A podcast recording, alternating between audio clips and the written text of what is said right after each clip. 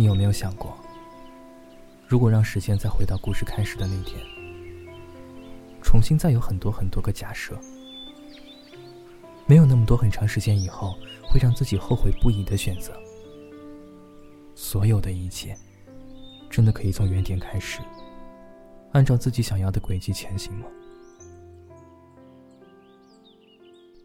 从铺满香樟树的街口，一直走到北边的老街。那条街叫长江路，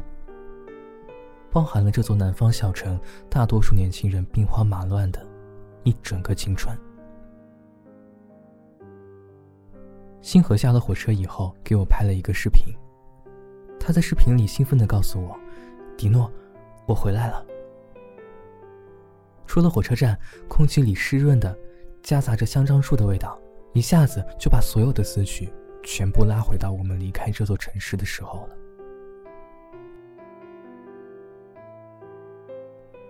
欢迎收听今天的《迪诺晚安日记》。星星之火，点亮家乡。关于家乡，我突然想起很多年前报考大学填志愿的时候，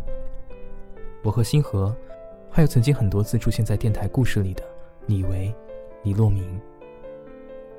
我们信誓旦旦的说要找个离这座城市很远很远的地方。后来再次回忆起当时这个想法的时候，会反复的问对方：“哎，你为什么当时会有这样的想法呢？”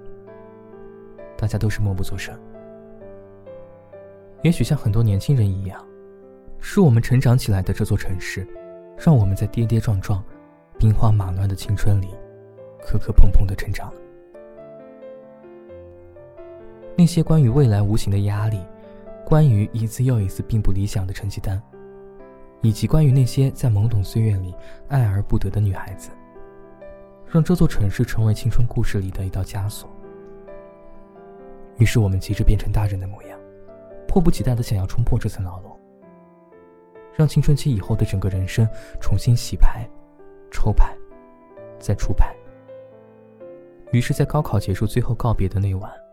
我们都在向往着自己想要去的地方。从天桥旁边的量贩 KTV，到散步在深夜的天井湖公园，直到很多年以后，我们走过的街道还是原来的样子，只是在星河的眼中，路上已经没有了再眼熟的人。星河告诉我，当年他在坐绿皮火车离开城市的那天，发过一个空间动态。他说：“再见。”这座我急着逃离，却随着距离越来越恋恋不舍的城市，而现在再回来，他的动态更新成了：“你好，我熟悉又陌生的同龄。”所以，有些故事到了最后，等我们看遍了外面所有的风景。才会发现，原来当初忽略了那么多好看又美好的事物，比如青砖绿瓦的徽派建筑，青山远山在雨后升腾起的云烟，四处弥漫在空气中树叶的香甜，才是这座家乡最好的样子。